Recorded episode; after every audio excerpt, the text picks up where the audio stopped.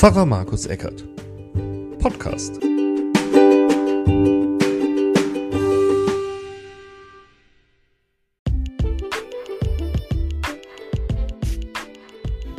Herzlich willkommen zu einer neuen Folge und einer neuen Predigt. Ich bedanke mich bei der Predigt besonders äh, bei Johanna Klee, der ich da, bei der ich da vieles gelernt habe und da nicht nur gelernt, sondern auch einiges übernommen habe, vor allem die Geschichte auch am Schluss und der Informationen über äh, Torah Simchat Torah. Ähm, hier der Predigtext äh, aus dem fünften Buch Mose, Kapitel 30, die Verse 11 bis 14.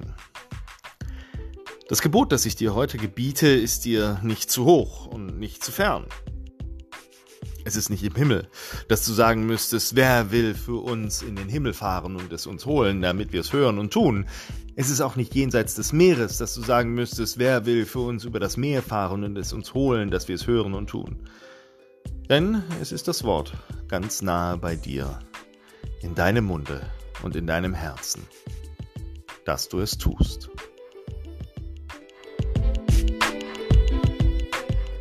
getanzt, gelacht und für die Kinder gibt es Süßigkeiten. Man endet und fängt gleich wieder von vorne an. Das heißt, die Tora ist ewig. Sie hat keinen Anfang und kein Ende.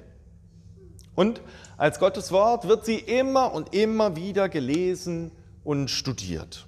Über viele Jahre und Jahrhunderte und Jahrtausende hinweg. Und so weiß das auch der Beter vom Psalm 1. Wir haben ihn vorhin auch gebetet. Die Tora ist zu studieren. Und damit werden wir einfach nicht fertig. Und da steht ja einiges drin. Ich gehe jedes Jahr mit den Konformantinnen und Konformanten in die Synagoge und da staunen die nicht schlecht, wenn die dann hören, ja, wir haben die zehn Gebote, das ist richtig. Aber wenn wir alles zusammenzählen, dann sind da 613 Gebote, die zu befolgen sind. 613 Gebote. Kann man das überhaupt?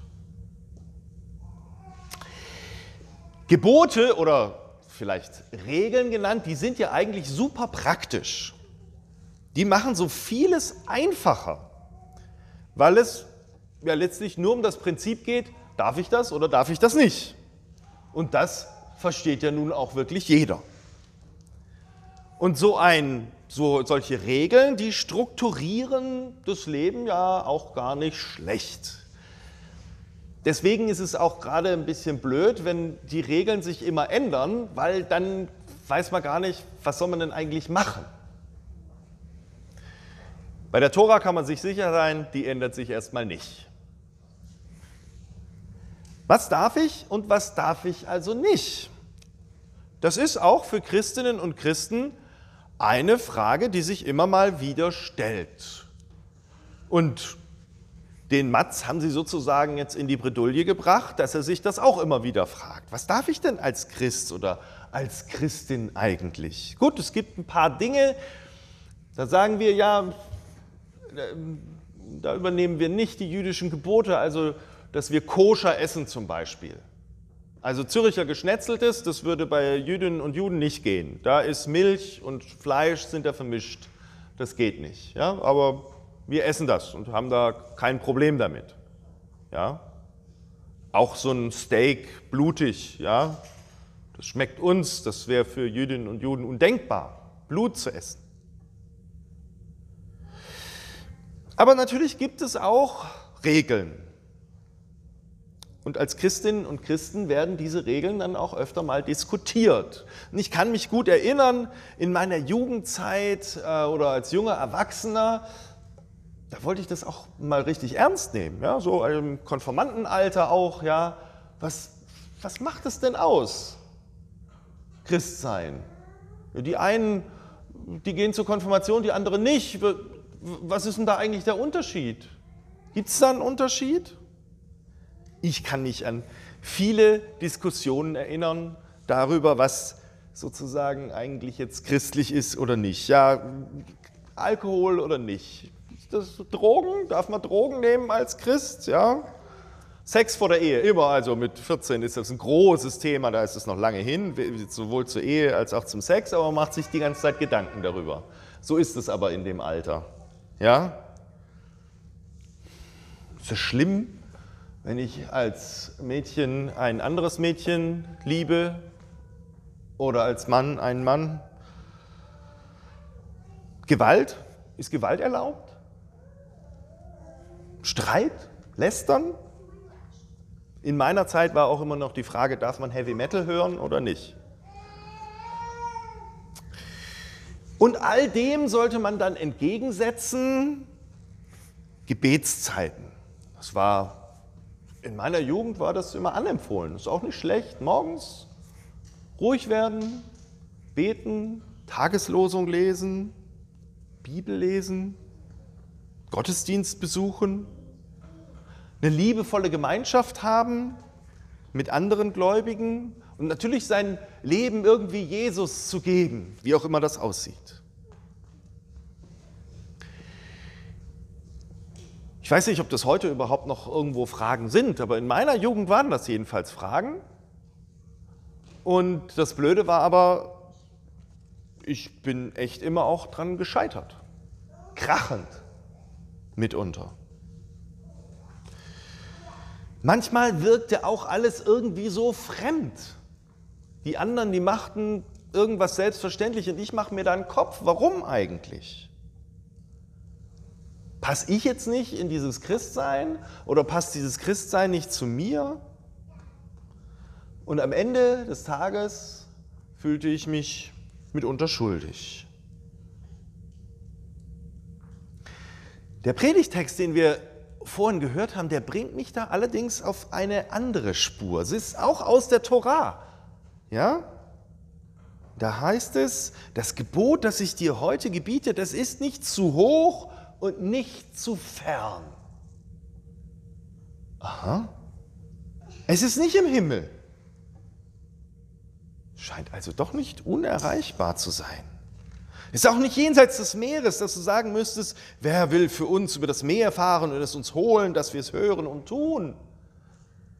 Manche Sachen sind scheinbar doch nicht so schwierig und vielleicht machen wir es uns auch schwieriger, als es eigentlich ist. Gottes Wort ist gar nicht so im Himmel und auch nicht jenseits des Meeres, da wo wir suchen für, äh, müssten und auch gar nicht so schwer zu erfüllen. Kein unerfüllbarer Gesetzeskatalog. Aber ewig.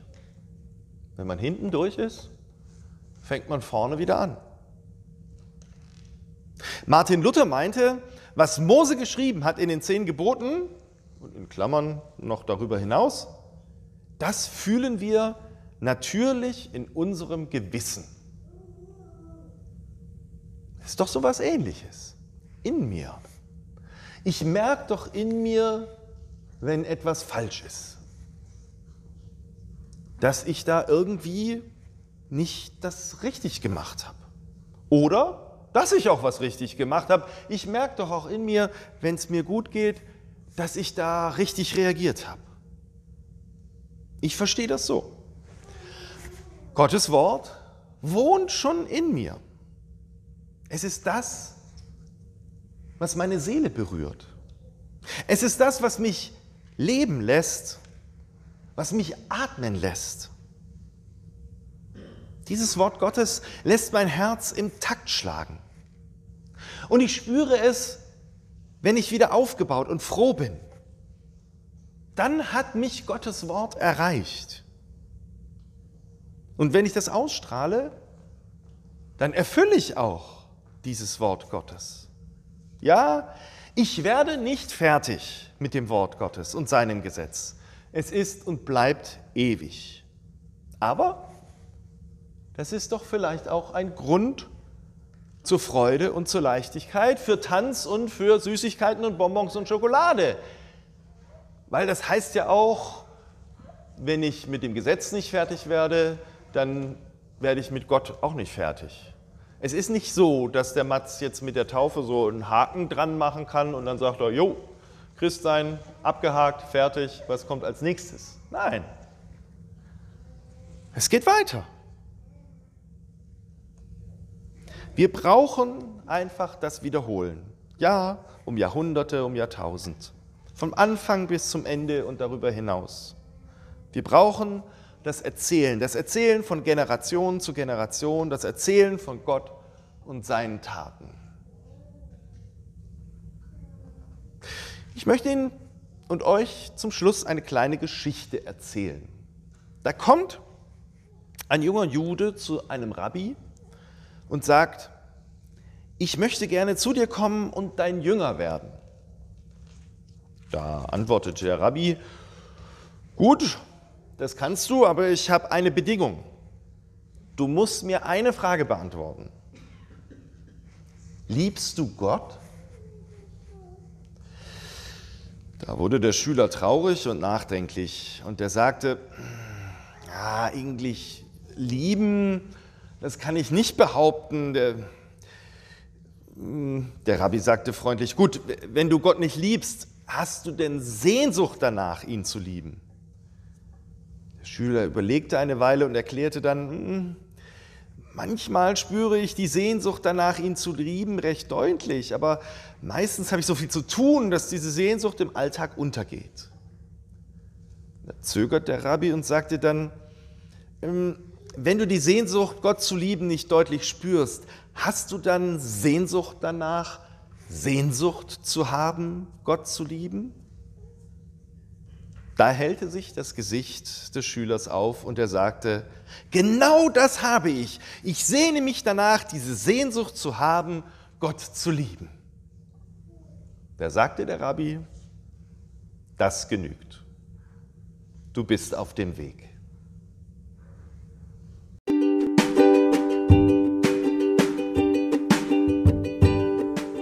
Pfarrer Markus Eckert.